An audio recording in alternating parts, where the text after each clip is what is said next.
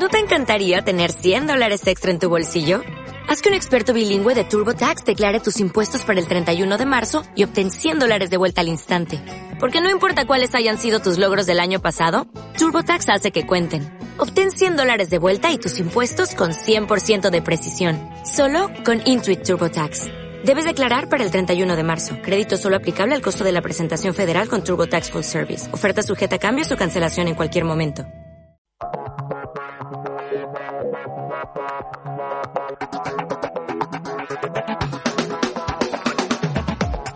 Bienvenidos a Código Cero, un espacio realizado y producido por Aleix Jalabert, Carlos Clastre y Josep María Cano, con la colaboración de la Fundación de Navegación Oceánica de Barcelona. Saludamos una vez más a todos los seguidores de Código Cero, a todos los que eh, semanalmente nos seguís y eh, vivís la pasión por la Vendée a través de estos podcasts que cada semana analizan un poco la situación y que sigue siendo emocionante. Habitualmente en el deporte quien gana, pues eh, cuando gana alguien ya se acaba la competición. En el caso de la Vendée esto no es así y hoy seguramente tendremos oportunidad de demostrarlo nuevamente. Si me permitís, empiezo saludando. Suso Pérez, buenas tardes. ¿Qué tal? ¿Cómo estás? Hola, buenas tardes, José María. Un placer de nuevo estar aquí. Eh, supongo que enganchado todavía eh, en, todas las pequeñas disputas, las mini competiciones que, se están llevando a cabo entre todos los que quedan todavía en, competición. Así es. Oye, y además me gustaría, ya que arrancamos, me gustaría recordar que el otro día Bruno García pronosticó con muchísimo más acierto que todos nosotros lo que iba a ocurrir. Carlos, Carlos dice que también. vamos, vamos a darle entrada a Carlos. Carlos Pic, ¿qué tal? Buenas tardes, ¿cómo estás? Muy buenas tardes, bien. Eh, levantando el dedo y diciendo, cuidado que, que, yo también pronostiqué. El primero que lanzó el pronóstico fue el Menda. Y si el amigo Boris Herman no se da con, con el pesquero, eh, hubiera acertado el, el podio que dije que le daba tercero a él y a. No, segundo a él y a Dalín tercero, ya que estaba en primero. Eh, ahora, ahora nos cuentas eh, lo que sabes del, pesquero y del amigo Boris Herman, pero déjame antes saludar a Aleix Labert. Aleix, ¿qué tal? Muy buenas tardes, ¿cómo estás? Buenas tardes, saludos a todos. Eh, siguiendo la Vendée, ¿qué destacas de lo que todavía queda por, por recorrer? Bueno, todavía queda por recorrer la mitad de la flota, ¿no? Hoy justo acaba de llegar Clarice Kremer, eh, se la veía súper contenta. Es la primera mujer en cruzar la línea de regata y además ha, batido el récord que tenía y desde hacía 20 años el en MacArthur, que por cierto lo hizo con el barco que va ahora a Costa, con el Kingfisher. Y nada, todavía quedan unos cuantos barcos y, y, hay, y hay unos grupos formados que va a ser emocionante. Eh, pues ahora hablamos de estos grupos. Eh, dejadme saludar a un buen amigo que es Dimitri Nikolopoulos. Eh, Dimitri, buenas tardes, ¿cómo estás? Buenas tardes, buenas tardes y gracias por invitarme de nuevo en, en este podcast.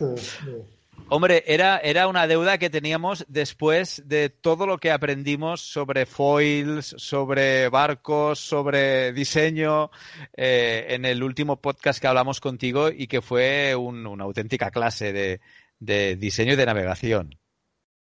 Porque ahora lo sabes todo, entonces voy a hacer una interrogación para ver. No, lo sabemos todo ni de largo. De hecho, ni vosotros lo sabéis todo, porque ahora lo que estáis haciendo es precisamente empezar a analizar todo lo que ha acontecido, todos los datos que han ido recogiendo los barcos. Es decir, que ahora estáis ya eh, analizando ya cómo ha ido todo. Sí, verdad, verdad. Los datos han llegado a mi despacho hoy. Eh, empecemos, si os parece, eh, por el tema de, Boris Herman, lo que sabe Carlos, lo contamos y a partir de aquí empezamos a analizar todo lo que, todo lo que pasó antes y, después en, regata. Eh, Carlos Pic, ¿qué datos nos puedes aportar? Venga, vamos. Primero, mi, mi opinión. Cometió tres o cuatro errores importantes. Los hechos. iba navegando, iba durmiendo, estaba durmiendo, pegó contra un pesquero, concretamente contra un, un pesquero de la flota de Ondarroa, el hermanos Busto, Bustos, que estaba faenando a 80 millas de la costa francesa, con un palangre, que es un sistema de pesca para quien, quien no lo sepa, son unas líneas muy largas de las cuales van suspendidos muchísimos anzuelos. Y cuando pescan a este nivel, este tamaño de los barcos, hay miles de anzuelos lanzados al mar. Esto ocurría el 27 de enero, si no me equivoco, y según explicaba su, su patrón, eh, ellos estaban faenando con las, con las luces de navegación puestas, era de noche, y de repente, ¡pumba!, ven venir un barco a toda pastilla y que les pega un golpetazo en su costado de babor, si no me equivoco. Tras el golpe, vieron que una persona salía de, de la cabina. El barco se había quedado enganchado, supongo que por la jarcia, el, el utrigger y por los obenques y la vela que llevaba, se había quedado enganchado con los focos que llevan estos barcos para faenar de, noche. La, eh, Boris, supuestamente, porque dicen que salió una persona y en el barco se supone que solo iba Boris, salió a la cubierta, va hacia allá, arranca los focos y tira millas. Y se va, sin decir nada. Los del pesquero se quedan perplejos le empiezan a llamar por el canal 16 y si te he visto no me acuerdo. Lo cual me parece, primera cosa fea, es que eh, en un abordaje tú te vas, pero no sabes qué ha ocurrido con el otro. y es, eh, entiendo yo que es algo más que una obligación legal ver si, si, si ha habido algún daño, si hay algún herido, etcétera. Bueno, se mosquearon un poco porque no, contesta, porque no contestaron y luego se enteran que en la rueda de prensa del viernes 29 en Les Sables, eh, Boris, supongo que para intentar justificarse y no querer reconocer públicamente su cadena de, errores, dijo que el pesquero no tenía conectado el ICE, que es el sistema este de seguimiento que está computarizado y, y que hay un, un registro. Y el patrón, cuando se enteró, se, un poco se, hablando en plata, se descojonó y dijo, hombre, este chico es un poco torpe porque el ICE, si alguien lo quiere mirar, nosotros desde que zarpamos del puerto unos días antes de, de Ondarroa, está conectado y está todo nuestro tracking hasta que regresamos al, puerto. Y, bueno, y así quedó la cosa. Después no sé cómo fue exactamente, si contactaron con Boris o Boris se empezó a enterar que en España había un cierto revuelo. Total que consiguió hablar con el armador. El armador le dijo, hombre, chico, no te preocupes eh, y cuando quieras te invito a que vengas a, a Ondarroa, ¿no? Y esto fue lo que ocurrió. Uh, Suso, creo que tenías algunas cuestiones a, a preguntar. No, eh, bueno, ya lo ha explicado Carlos, sí, porque la duda en todo caso es si un, o sea, si un pesquero está faenando, esa es la clave, ¿no? claro, o sea, digamos, como estamos tan, tan habituados a las regatas y entendemos básicamente lo que las preferencias de los veleros eh, navegando a vela, tendemos a no valorar lo que significan los barcos con maniobra restringida, en fin, y en este caso los pesqueros faenando, que son aquellos que, a los que como veleros siempre les tienes que dar prioridad. Entonces, si llevaba las luces que indican que está faenando, eh, tienes que, o sea, tienes que respetarlo y maniobrarle. Es así, es así. Ya quedó, ya quedó un poco uh, confuso el, el incidente en el seno de la información periodística de la Vendée, pero eh, ahora lo aclara Carlos porque efectivamente ese es el asunto fundamental, sí. El kit es que él estaba, estaba durmiendo, lo mismo que le pasó a, Alex Thompson en la llegada de aquella tranza, que se subió a, una piedra, etcétera. Mal momento para dormirse. Claro, lo que pasa es que, como e, efectivamente, el asunto es la exigencia física que significa una vuelta al mundo de estas características. Ese es el asunto. Ojo, no para justificar, no para justificar una incorrección de maniobra, ¿eh? sino para que comprendamos en el sentido humano, digamos, hasta qué punto un navegante puede ir agotado, pero agotado, agotado hasta extremos que no podemos imaginar. ¿no? Yo eso lo encuentro comprensible, todos cometemos errores, ese fue su primer error, pero después cómo reaccionó y cometió otros errores es lo que a mí me resulta injustificable e imperdonable. No, no, tienes razón. es humano, lamentablemente ocurre en, las regatas, ¿no? Y la suerte que tuvo es que eh, impactó como un poco de costado, como rascándolo, y no fue una colisión, digamos, eh, proa contra, contra el costado del, del barco. Mm. Aleix, como navegante. Sí, hombre, la verdad es que yo pienso que en esas condiciones de los últimos días en las que estaban navegando, Boris, como los demás, debía ir eh, muy al límite de sus fuerzas y seguramente estaba aprovechando hacer una, una, pequeña siesta, en este caso era de noche, pero durmiendo un, par de horitas o una horita para intentar llegar a Les Sables ¿no? en la, un poco más fresco. En el Golfo de Vizcaya hay mucho tráfico, relativamente bastante tráfico de pesqueros, de mercantes, de, todo tipo de, barcos. Y yo no sé si él igual confiaba mucho en las alarmas que llevaba, si llevaba sistema de Oscar y si el, su ICE funcionaba, porque yo también había oído en alguna declaración que el, el, el ICE que no funcionaba era el de, era el de Boris. Esto no lo sé final solo lo sabrán ellos y, y, ya está, ¿no? Pero sí que es verdad que yo creo que debía estar aprovechando para hacer el, último descanso antes de la llegada y para poder hacer el último apretón y para él fue, fue fatal. Pero si os acordáis, eh, en, la Volvo Ocean Race eh, también hubo un barco que chocó contra un, contra un pesquero chino en, en los mares de China y, hubo una colisión grave en la que llegó a morir un, pescador.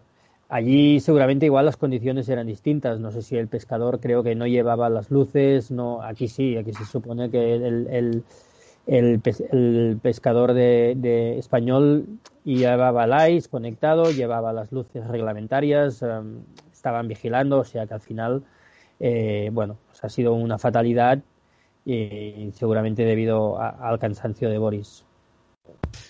Dimitri, a ti te, fastidió, te fastidió la previsión, ¿no? La, porra, eh, este accidente. Sí, diez días más o menos antes de, la fin de, del Vendée Globe con Sam Manuar y Roland Cariter, mi, socio que ha trabajado también en Occitan, um, hemos hecho una previsión. Eh, eh, tuvimos uh, a Pivia, Uh, Louis Burton y Boris. Yo, yo pensaba Boris para ganar. Entonces, pues no tuvimos mucha suerte y, y sí, yo mi previsión era, era muy fea. Pero pienso que Boris ha hecho una, una regata muy, muy buena y como él ha comunicado por toda la vuelta, que pienso que ha cuidado su barco, pues al fin un poquito menos pero ha cuidado su barco mucho, el barco está en, buen estado, bueno, un lado está en buen estado ahora. Y, mm, pienso que Boris, Boris, tiene, tiene un futuro en, uh, en que, que, que, está potencialmente muy, muy bueno en esta clase. Eh, no sé lo que piensan vosotros, pero vamos a analizar, si te parece, eh, y vamos a aprovechar que tenemos a, a, Dimitri para, para, analizar un poco esta llegada, esta recta final, estas embarcaciones, esta dualidad o esta trilogía entre foils, no foils, última generación. Un poco ya hablamos la última vez, pero ahora que la regata ha acabado y hemos visto que todo ha acabado como muy apretado, Dimitri, no sé qué, no sé qué lectura haces eh, ahora ya con más calma de, las primeras llegadas.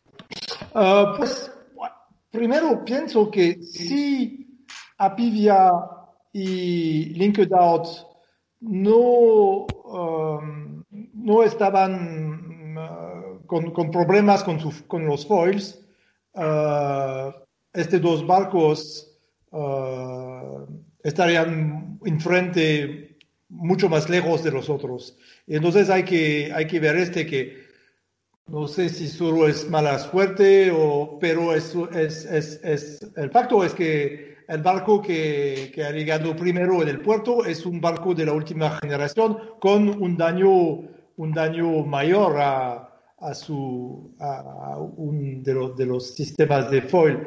Entonces, es un poquito, mm, pienso que es un poquito rápido de decir, oh, los, los últimos spoilers no, no, no son tan buenos. Pienso que tienen un potencial increíble que pues ha sido un ciclo un poquito raro con este último año. Los barcos no podían navegar mucho, una transat que o dos transat canceladas y, y pero Clarice Kremer que ha llegado hasta dos horas ha dicho, oh, yo, yo le entendí a todas los, las cosas, spoiler, no spoiler, y, pero mira, los spoilers nuevos son, son más rápidos y después hay, hay lo que ocurre durante la, la regata, pero el potencial de este barco está enorme.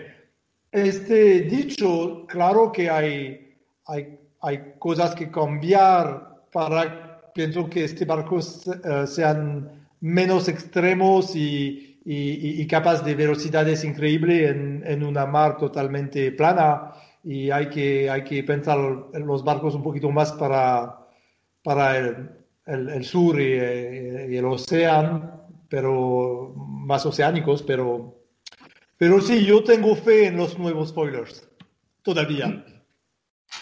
Dimitri, entiendo que eh, el, el desarrollo de la regata en este sentido no te ha sorprendido. Lo digo porque yo pensaba a priori que sí habría más dos regatas, digamos, entre los foilers por un lado y los barcos de orzas rectas por otro. Entiendo que para ti ha sido más normal lo que ha ocurrido.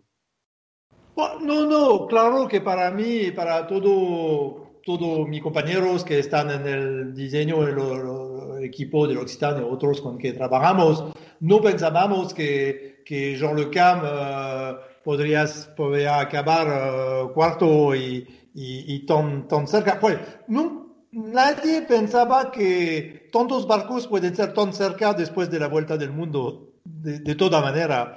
Y claro que sí, lo, lo, pienso que... Mm, y eso es una cosa, hablemos de este antes de, de la salida. Me acuerdo que con, con un de los entrenadores uh, en Francia, y que él decía que los barcos antiguos con, con horchas eh, en VMG Downwind era con igual o más velocidad que los nuevos. Y nosotros pensábamos que no, y nosotros eh, incluyendo Sam, eh, y porque pensábamos que, ok, que L'Occitane, si tomamos los foils up, pues después el barco tiene menos, menos uh, área uh, que está, ¿cómo se llama? Wetted surface y que estaré al menos un poquito más rápido, pero claro que, que aquí eso, eso es una, un tema donde hay, hay, hay trabajo por los próximos barcos o por mejorar lo que existen, es de el VMG Downwind con viento los barcos nuevos no son tan buenos, claro. Aleix. Sí, eh, mira, eh, yo quería hacer también una aportación y que es, que en, la de Ocean Race, a partir de ahora, ¿no? también navegarán barcos de clase, de clase IMOCA. Y seguramente, según lo, también por lo que hemos comentado y lo que has comentado tú, Dimitri, estos barcos llevados con tripulación podrán ir más, más, a tope, por decirlo de alguna forma. Las etapas serán más cortas, etcétera, etcétera. Mm, y hemos visto que el Eleven Hours Racing ha estado probando con un tipo de foils, eh, digamos, también bastante, bastante potente o extremo. No sé a ti qué te parece de cómo, bueno, de, el tipo de foil que están probando ellos y, de cómo la regata la de Ocean Race con tripulación y etapas eh, pueden también hacer evolucionar todos los foils? Pues hay muchas cosas. Pues primero vamos a ver si hay una Ocean Race o no. Espero que sí, pero eso es una...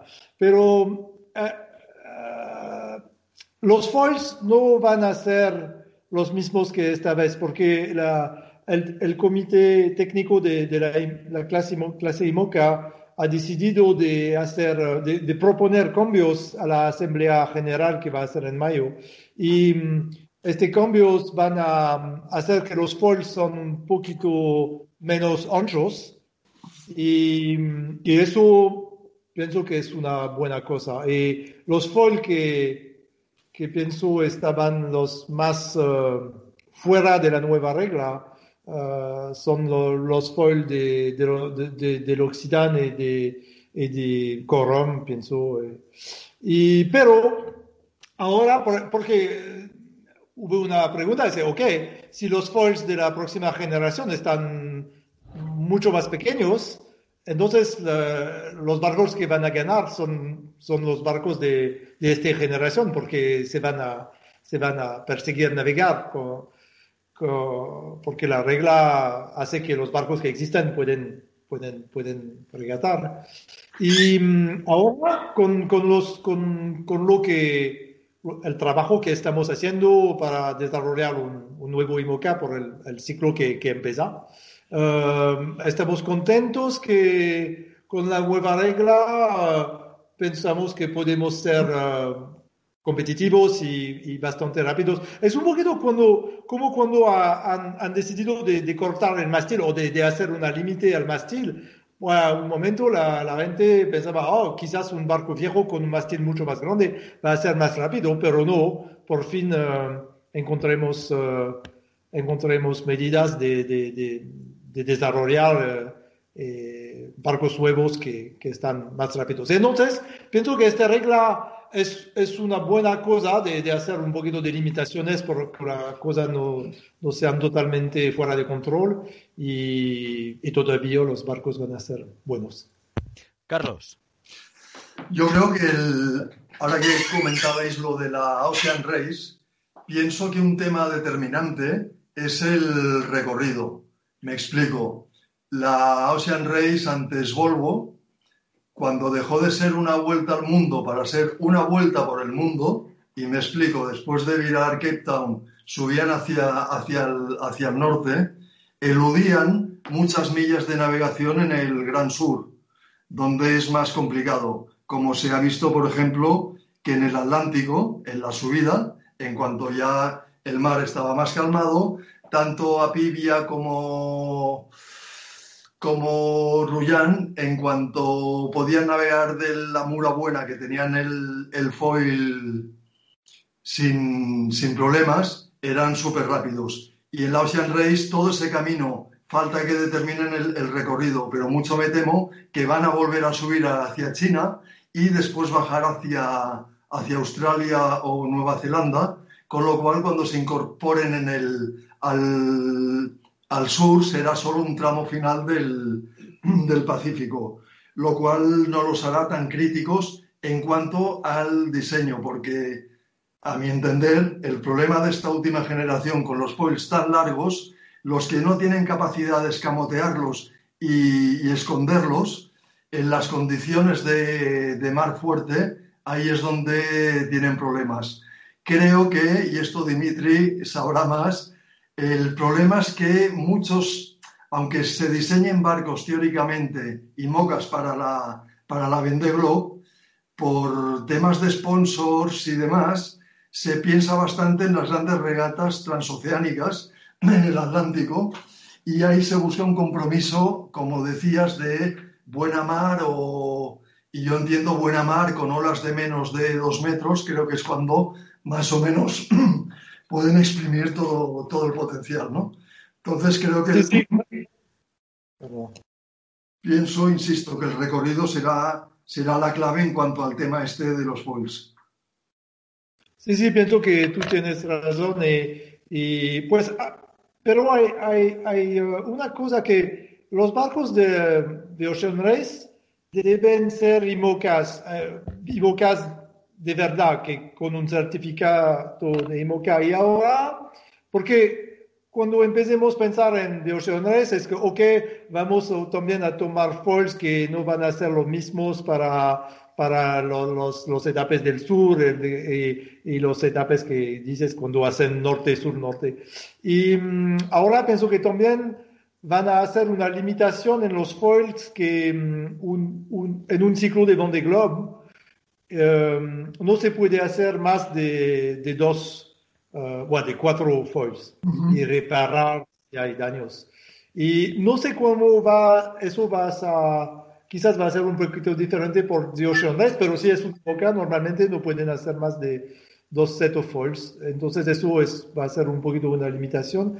El otro, el otro tema es, pienso que con una tripulación, y particularmente una tripulación de, de Volvo de Ocean Race, pienso que los barcos, los Simocas están muy, pues, hacen la vuelta del mundo, pero están muy refinados y muy uh, con pequeños detalles. No, no, están hechos para, para que una, un, grupo de, de, de, de no sé, de brutas, no, no, son brutas, son brutas con mucho talento, pero ¿me entiendes? De un, grupo de, de, tripulante uh, trae de extraer los últimos porcentajes de performance de este barcos, me imagino que va a ser muy difícil por los barcos.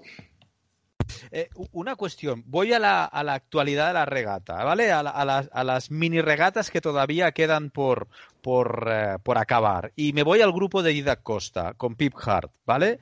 Eh, un grupo de, son cinco barcos, de los cuales, ¿cinco? Sí, son, cinco barcos. Seis. barcos, perdón. Seis barcos, de los cuales, pues los cuatro primeros son foils, los dos últimos no lo son pero están aguantando desde hace muchas millas eh, el ritmo a este, a este grupo.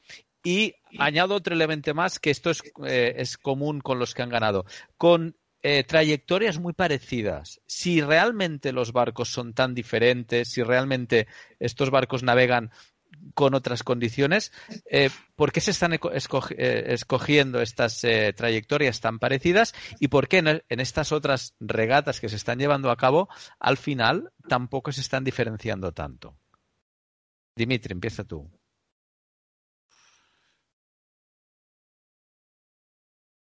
ahora no, no, no, tengo, no tengo mucho que decir. Pues en los seis barcos, pues claramente que los cuatro los control eh, ahora son, son más rápidos. Pues me imagino que el anticiclón de, de, de Azores es, es, lo que es y no, aunque los barcos que, los últimos que hacen la vuelta del mundo por el, por el Verne, pienso que la trayectoria aquí está un poquito obligada, ¿no? No, no hay mucho, no hay muchas cosas que hacer que de ir a hacer la vuelta del, del anticiclón, ¿no? Suso. Sí, sí, yo creo que las condiciones meteorológicas se están marcando especialmente. Es decir, de la misma forma que tuvimos en la llegada de los primeros aquellas dos opciones tan claras, con el viento de poniente, ahora no. Es decir, y además tanto pasar las calmas ecuatoriales como el anticiclón de las Azores que se va moviendo con esas tremendas borrascas que llegan por el Atlántico, yo creo que obliga, obliga prácticamente a esa fila india inevitable. Yo creo que el recorrido es eh, está marcado. De todas formas, también estoy de acuerdo con lo que planteas, que, eh, digamos, en esa, en esa regata de esos seis barcos, sí, sí, los, los, foil, los foilers no son tan especialmente superiores a dos barcos antiquísimos. De hecho, esos dos barcos deberían estar en un museo en vez de estar en el Atlántico. Aleix. Mira, yo, yo no sé si he entendido la pregunta también como la formulabas tú, de un poco por qué, cómo podía ser de que varios foilers estuvieran haciendo más o menos, ¿no? rutas muy parecidas a dos otros barcos que no son foilers y de otra generación. Y yo, yo apuntaría, ya no solo por el tema meteorológico que les obligue a ir por allí, apuntaría a lo mejor también a, a dos posibles razones, a ver qué a vosotros si os parecen que pueden ser posibles, pero yo creo que son también dos cosas. La primera, y es que del grupo de cuatro foilers que hay arriba, los mm, diría que los cuatro han dicho que tienen varios daños importantes. Alan Roura tuvo un daño de quilla. Time for Oceans eh, también tuvo un problema de hook de mayor y algún otro problema que ahora no recuerdo, pero creo que tuvo otro problema grave. El japonés, que además es un foiler, digamos, de última generación, va con una, la mayor desde el principio con un rizo, si es que tiene otros problemas, no lo sabemos. Y Arnaud Bossiers también creo que ha tenido algún otro problema. Esto por un lado. Y por otro, otra cosa que a mí me parece importante, no es en el caso del japonés, el caso del japonés es aparte porque es un barco nuevo. Los otros tres son barcos que eran barcos de orzas sin, sin, sin foils que han sido adaptados. Entonces, cuando haces este, este, este refit en el barco, no solo es hacer el refit em, en, sí y ponerle los foils, sino que yo creo que después tiene que haber un aprendizaje detrás con tiempo, ¿vale? De, de, navegar con ese barco, de un estudio, que esto Dimitri nos podría hablar bien, del cambio de las polares de, estos barcos, porque no van a navegar en los mismos rumbos eh, a las mismas velocidades, entiendo yo, y todo esto es un trabajo que se tiene que hacer navegando mucho y en el agua. Y estos tres equipos, digamos que son equipos relativamente pequeños dentro de la Vendée Globe. Y esto se necesita también tiempo, un buen, un buen estudio, etcétera, etcétera. Y hay todo un, un trabajo detrás que yo no sé si se ha tenido presupuesto, tiempo o si ha sabido hacer suficientemente bien y da un, da un poco la sensación como que estos barcos están, claro, tú cuando haces el routing en el barco, si tú no le has cambiado las polares, te hará el routing con las polares que tenías anteriormente. Entiendo que los habrán cambiado, pero si no se ha podido ajustar y afinar lo suficiente, a lo mejor estás confiando en unos rutajes de un, del programa y no son igual los óptimos para el barco que tú tienes modificado. No sé, sobre todo Dimitri, si esto le parece una posibilidad. Dimitri. Sí, sí, pues estoy de acuerdo. Y también hay una cosa, pues el japonés, como dices, es un caso diferente, pero los barcos antiguos con horchas que están ah, con un refit con, con, foils, es una cosa que hemos mirado ah, con Sam en, uno de, los barcos que tiene horchas. Y la, la estructura del barco hace que si de verdad ponemos foils que que el barco va a ir mucho más rápidamente, pues quizás vamos a destruir el barco, todo el barco, no solo la, la proa, pero la popa con el slamming que está muy diferente. No sé. Y entonces, claro que, pues yo no sé, yo, yo no trabajé con este tres barcos, pero pienso que hay que poner foils que están, bueno, están decorativos, pero no están foils con todo el potencial de, de, velocidad que, que, los barcos nuevos, porque de otro lado, si no, tienen, tendrían que cambiar toda la estructura interna, que no piense que tienen el, el, el, presupuesto para hacerlo, y entonces pienso que sí, no, es, no son full para... Bueno, el japonés de nuevo es diferente, pero sabemos que tuvo problema y es quizás no es un tío un poquito diferente de, de los otros. Carlos. Yo coincido con, dos cosas que habéis comentado plenamente. Creo que son los dos factores que se suman.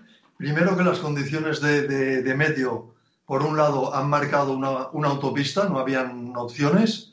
Segundo, como bien decía Leis, los cuatro barcos de, de este grupo que van con foils van muy, muy, muy tocados, pero muy tocados. Y un tercer apunte es que no han tenido las condiciones idóneas están más o menos yendo a un través tiñendo, no han encontrado un, largo un poco abierto para poder desarrollar ahí todo el potencial de los foilers. Quizás esto lo veamos unas millas más arriba cuando ya encaren un poco hacia el, hacia el Golfo de, Vizcaya con presupuestas borrascas con vientos del, del sector oeste y ellos ya navegando hacia, hacia el este o hacia el, o hacia el noroeste, que ya puedan ir ahí foileando mejor. Es lo que, es lo que pienso.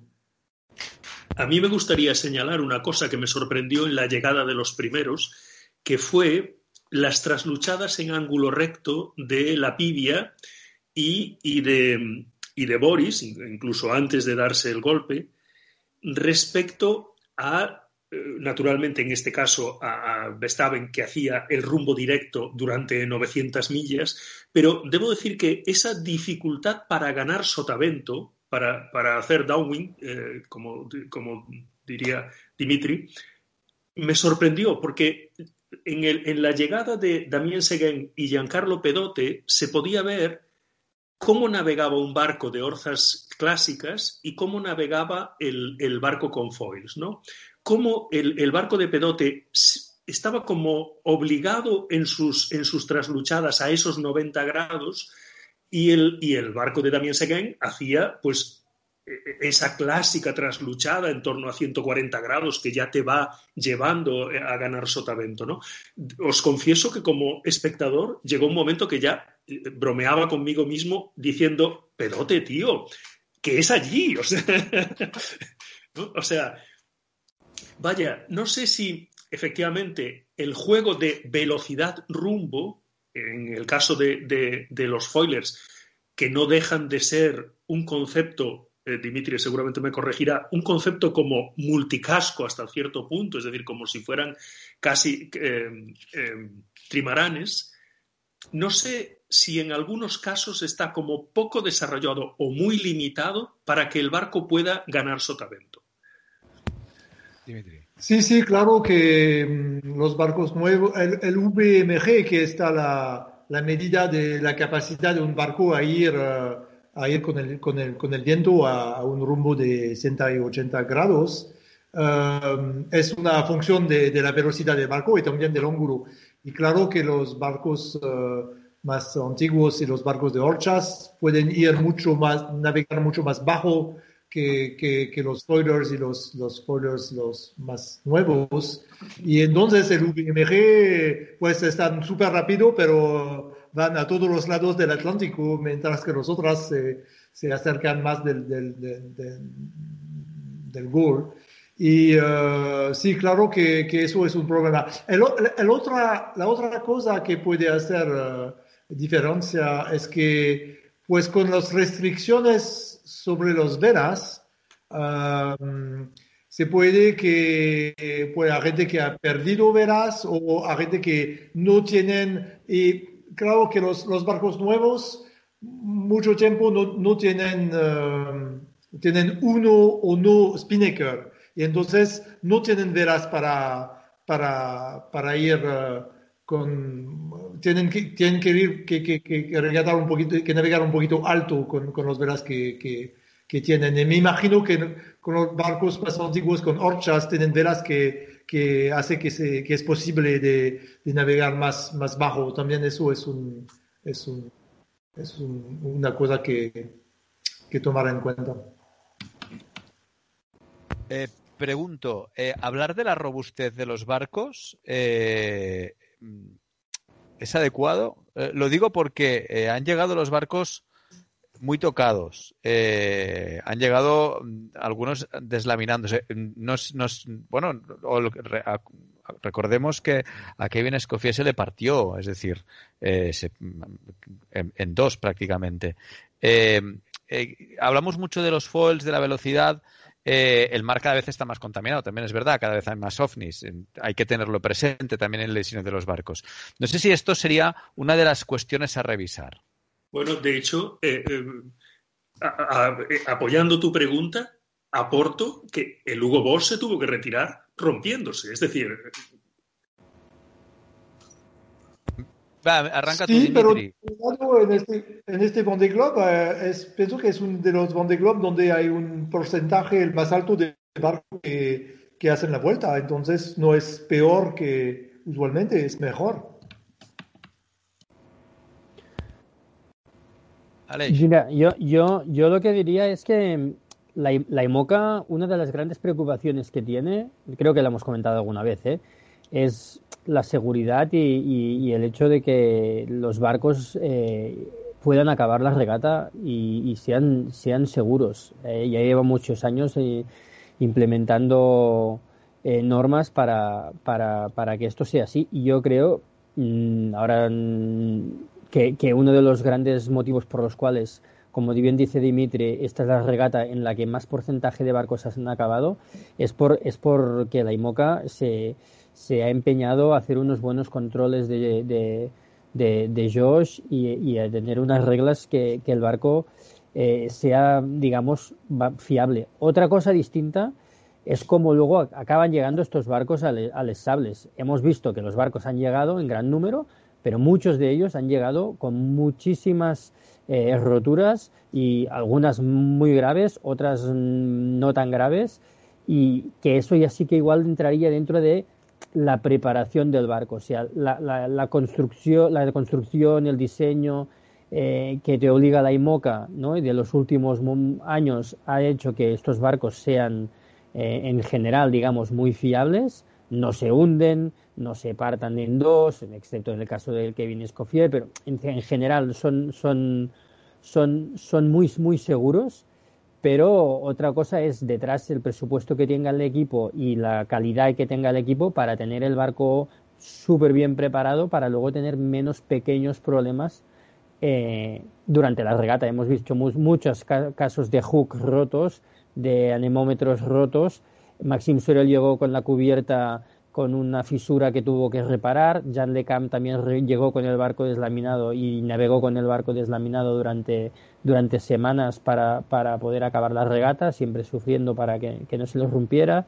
Eh, eh, Tomás Rullán rompió el botadón también, que lo descubrí hace poco, que vi una foto y digo, ostras, lo ha roto ahora justo al final. Mm, o sea, yo no sé muy bien cuándo lo rompió, no, o sea, seguro que alguno de vosotros lo sabéis, pero bueno, que han habido bastantes roturas y los barcos han llegado, yo creo, ¿no? Bastante, bastante rotos en algunos aspectos, pero que la clase sí que en cambio ha hecho los deberes y se parece que, que es bastante, bastante fiable.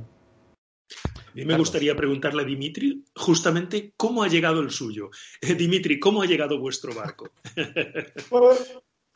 bueno, el barco ha llegado en un muy buen estado, no, no, hay, no hay problema. Hubo un, un pequeño problema de, del sistema para, para, los foil en el principio, pero que habrán arreglado. Pero si no, la, todo el carbono no, no tuvimos eh, problemas. tuvimos problemas em, en el... Eh, y, sabes que el barco ha llegado al estable un año, exactamente un año después de ir al agua por la primera vez.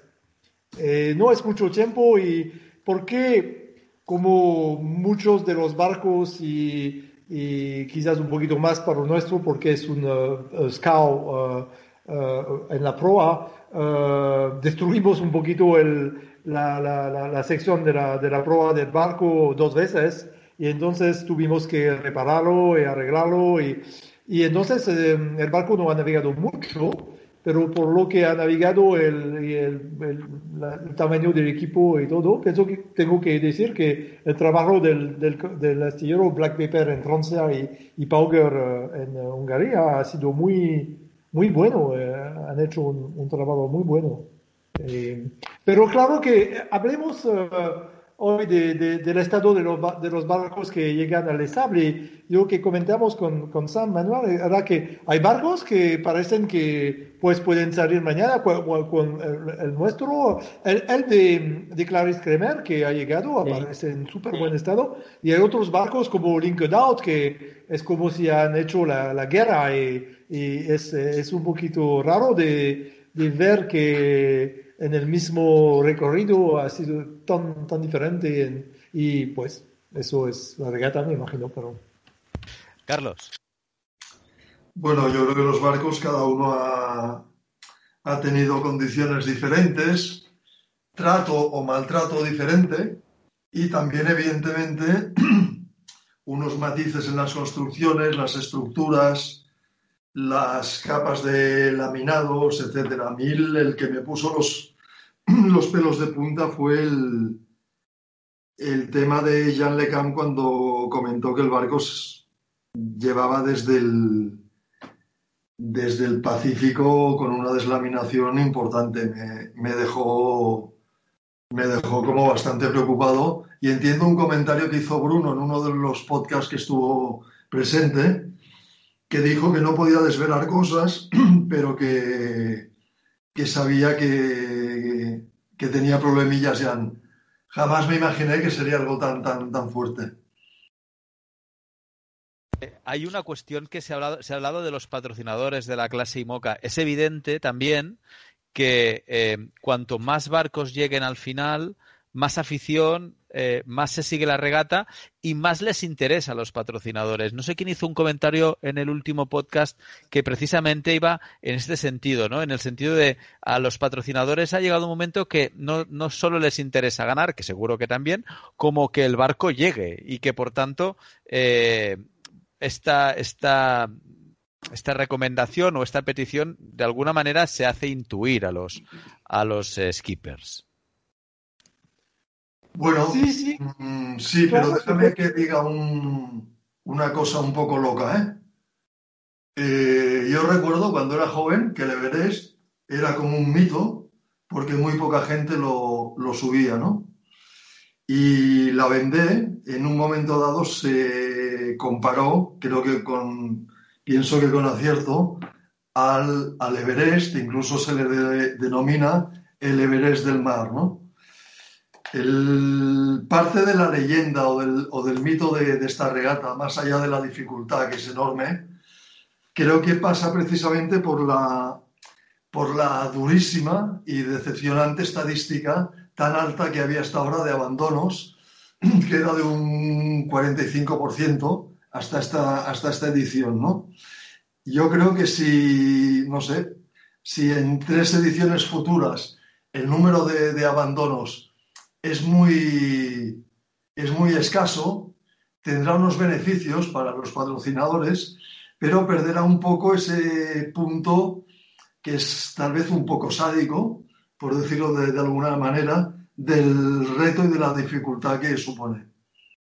De todas formas, como apuntaba antes Aleix, yo creo que los esfuerzos de la clase para que los barcos sean más fiables también son importantes. Recordemos, por ejemplo, en esta edición solamente el de Isabel Josque ha tenido ese problema con la quilla, que hubo ediciones pasadas, también en la, en la Barcelona World Race, que los problemas de quilla eran constantes. Y luego, desarbolar, desarbolar era súper habitual y este, en esta edición solo uno ha roto el palo.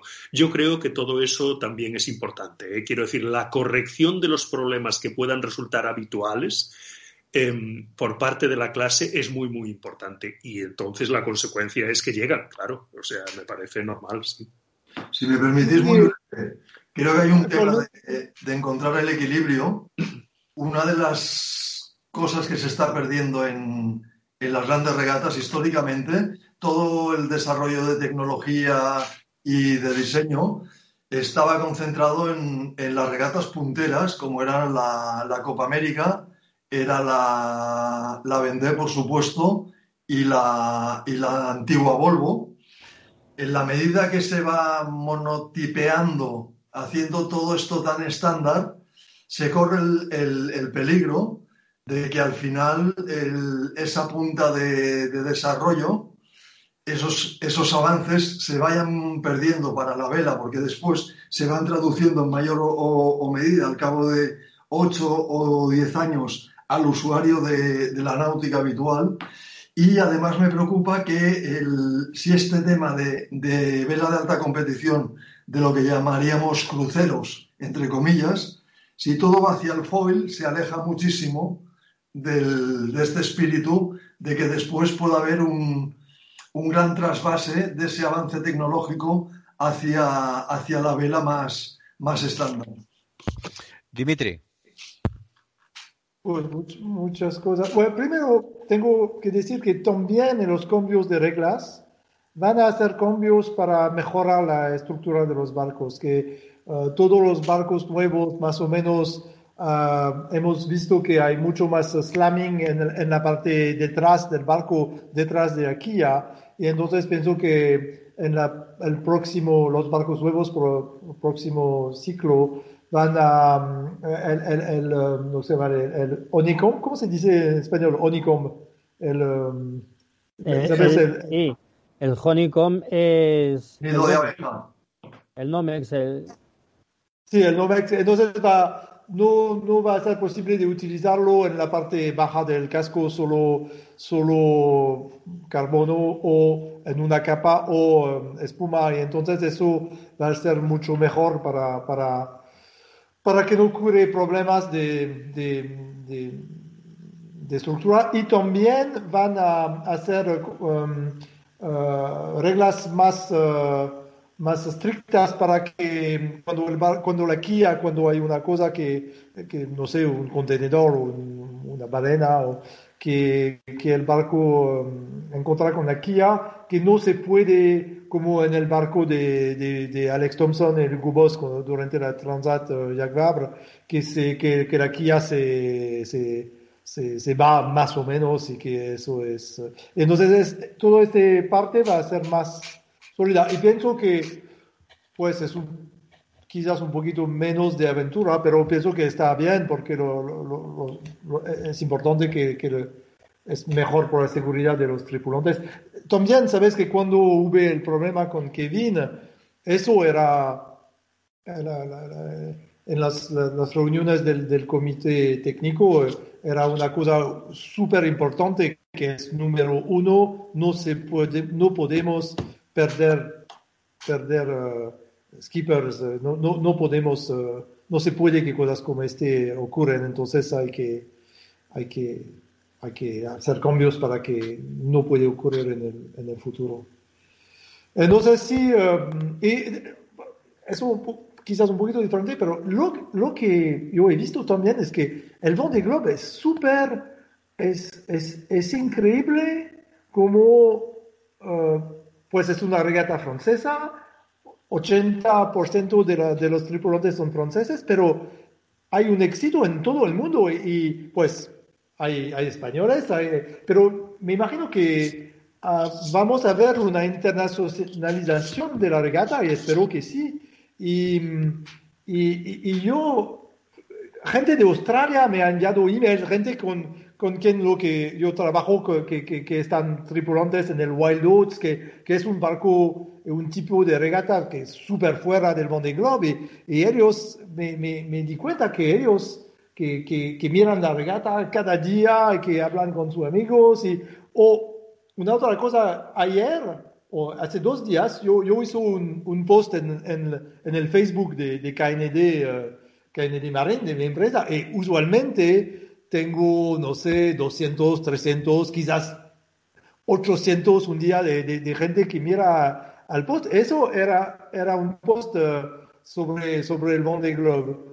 14.000 vistas, eh, cientos de, de likes, y, y entonces me, me di cuenta que pienso que ahora en la vela hay la Copa América y los Olímpicos, y antes para mí la, la tercera regata era la, la, la, Volvo. Pienso que ahora el Vendée Globe ha, ha tomado una, una, una, un sitio que es muy central en, en, en, todo el mundo de la vela. No sé qué, qué piensas vosotros, pero es, es increíble de ver este. De hecho, yo, yo pienso, y el otro día lo escribí en mi diario, yo creo que es el momento en el que podemos lamentar profundamente que desapareciera, bueno, que no se haya continuado con la Barcelona World Race, porque en la estela de la Vendée Globe, al utilizar los mismos barcos, tripulados por dos navegantes, yo creo que estábamos en el momento idóneo para esa subida de interés internacional. Sí. Aleix. Sí, bueno, lo primero que voy a comentar es que Dimitri tienes que escribir más sobre la Vende Globe en, eh, en el blog de KND. Lo, está claro que a la gente le interesará lo que, lo que escribas allí. ¿eh? Y después, pues bueno, yo creo que el, el futuro eh, pasa por hacer la regata cada vez más segura. Yo entiendo lo que quiere decir Carlos de que el hecho de la incertidumbre, del desarrollo, probar siempre cosas nuevas, eh, es lo que se ha venido siempre, siempre en la clase, pero da, digamos, miedo a los patrocinadores, miedo a la clase, ¿no? Que al final eh, mm, se, se, vaya a perjudicar el, el, tema de la seguridad de los, de los patrones y de las embarcaciones y aunque yo no quiero que sea una clase One Design, no, no, yo creo que tiene que mantenerse abierta con reglas como, como, como está siendo, sí que creo que se den, por parte de la clase van a intentar siempre fiabilizar todo lo que se pueda en pro a la seguridad. Ya ha dejado de ser aquella aventura de locos que empezó en su momento dando la vuelta al mundo sin ningún tipo de, ¿no? de, de, de seguridad como la que entendemos hoy en día para ser una cosa que va mucho más allá de comunicación y de plataforma para los sponsors, que estos sí que, que evidentemente que hay sponsors que quieren ganar la regata, pero yo juraría que la gran mayoría lo que quieren es tener una buena rendibilidad, una buena repercusión y, está claro que cuanto más dure la regata y, más cosas pasen en esta regata, más, más oportunidades tienen para poder contar su historia eh, su, y, transmitir estos valores que, consideran tan importantes. Permitirme, permitirme empezar a, poner ya la, empopar ya la recta, la recta final, eh, en probar. Eh, Carlos Pic, ¿qué, pasará con Didac? ahora mismo va a 19. Ah, ya, ya, ya, pero aquí tenemos que mojarnos. ahora mismo va al 19, pero yo creo que por una cuestión de, por una cuestión de, recorrido. Está con Pip Hart ahí, pim pam, pim pum. ¿Tú qué crees? La lógica dice que tiene que, adelantar a, Pip. Tiene el mejor barco y el barco, además de ser mejor, no tiene tantas heridas como, el barco de, Pip. A los foilers de delante, a ese grupito de cuatro, yo creo que, es, que no es viable, salvo que, vuelvan a tener algún problema muy gordo, que lo supere. Me queda un poco la duda de Roura, que si no me equivoco va con la quilla bloqueada en el centro. Y si tuvieran más rasca, quizá le podía perjudicar, pero pienso que no. Creo que Didac a lo que puede aspirar es a superar a, a Pip y, bueno, y completaría una, una, muy buena regata para él. Mm. Sí, yo creo, eh, estoy de acuerdo. Yo creo de todas formas que el factor comunicación, como señalaba hace un momento Aleix, es una regata en sí misma. Y en ese terreno, Pip Hart es una de las ganadoras claras. De hecho, el otro día me pareció que ya hablaba de que, de que muy posiblemente tendrá un foiler para la próxima edición. Eso es haber ganado su regata, ¿no? Con el trasto que lleva, el mérito es enorme. Yo creo que en ese terreno, Didac, que está en su segunda vendée y que para nosotros, aficionados españoles a la vela, es ya un hito, o sea, si, cuando, si completa esta segunda vendée es una pasada, yo creo que tendría que eh, jugar un poco más la regata de la comunicación, digamos, para, en fin, para, de cara al futuro, digámoslo así. Aleix. Eh, mira, ahora que comentabas estos usos, el sponsor sí que ha dicho que, que, van a comprar otro barco. No sé si han hablado de Fueler o no, pero sí que en una en una conferencia en la que se puso en contacto a PIP con un, responsable de, patrocinio de la empresa que le patrocina, sí que anunciaron que, comprarían un nuevo barco, lo cual para ella evidentemente es un triunfo y súper importante. Y yo creo que entre Didac y Pip sí que es verdad que ahora Didac va adelante, pero muy a mi pesar yo creo que Pip ha demostrado que navega muy bien, que va rápida y creo que está mejor situada para lo que les viene en un de meteo en, adelante y que ahora Didac va primero que pero que le va a ser muy muy complicado mantener esa posición y, estar delante de ella y bueno mm, sí que también ella no sé si dejará que los de adelante se le, se le escapen ¿eh? si tiene la oportunidad y alguno va con alguna vela que que no la puede poner, la quilla en medio, como decía Carlos, etcétera. Mm, Pip también yo creo que, va a intentar apretar a ver si consigue acercarse a, los de adelante otra vez. Dimitri, la última palabra es para ti. Yo tengo una pregunta que hacerte, más allá de si quieres eh, posicionarte con el tema Dida Costa, Pip Hart, comunicación y tal. Eh, hoy que nos decías que tenéis todos los datos de cómo ha ido la regata en, el, en Occitán, eh, y viendo un poco que eh, quedan cuatro años hasta la próxima, hasta la próxima Vendée, eh, ¿será muy diferente? Es decir, ¿cambiará mucho la Vendée de dentro de cuatro años de la que hemos vivido este, este año? Pues me, pues imagino que las condiciones meteorológicas han sido muy, muy especiales este año, pero si no, pues este Vendée ha sido podemos decir, el, el Vendée con el más éxito. Yo, yo estoy mirando a la, a la carta y no hay un barco que está solo ahora. Aunque hasta, hasta uh, Alexia Barrier y, el, uh, y uh, Harry Usera son regatando. Y eso es, es increíble que nadie se aburre. Y pienso que, que de, este lado, no, no, no, sé si, si la próxima puede ser um, tan buena. Porque eso es increíblemente bueno Pues en todo caso, eh, lo que haremos será seguir analizando esta y, poniendo las bases de la siguiente, eh, que quedan cuatro años, muchísimo tiempo, muchísimas competiciones por el medio, seguramente muchísimos patrocinadores y muchísimas cosas que contar. Dimitri, muchísimas gracias por habernos eh, acompañado, buen trabajo y, como siempre, un placer conversar contigo. igualmente, muchas gracias por invitarme. Suso, como siempre, un placer. gracias, disfruto muchísimo, o sea que es un placer estar con vosotros y, pensar en los oyentes que pueda interesarles todo lo que a nosotros nos apasiona. Gracias. A ti, el placer es mutuo. Eh, Carlos Pic, muchísimas gracias también, siempre aprendiendo. hasta la próxima. Nada, encantado de compartir. Igualmente, Aleix, hasta la próxima también, ¿eh? Hasta la próxima, gracias a todos. Un abrazo. Y a los eh, que nos estáis siguiendo, solo deciros que podéis también seguir la Vendée y comentar lo que vamos diciendo aquí a través de las redes sociales. Código 0 2020 nos encontraréis en Twitter. Un abrazo, hasta la próxima. Y hasta aquí Código Cero, una idea producida y realizada por Aleix Jalabert, Carlos Clastre y Josep María Cano, con la colaboración de la Fundación de Navegación Oceánica de Barcelona.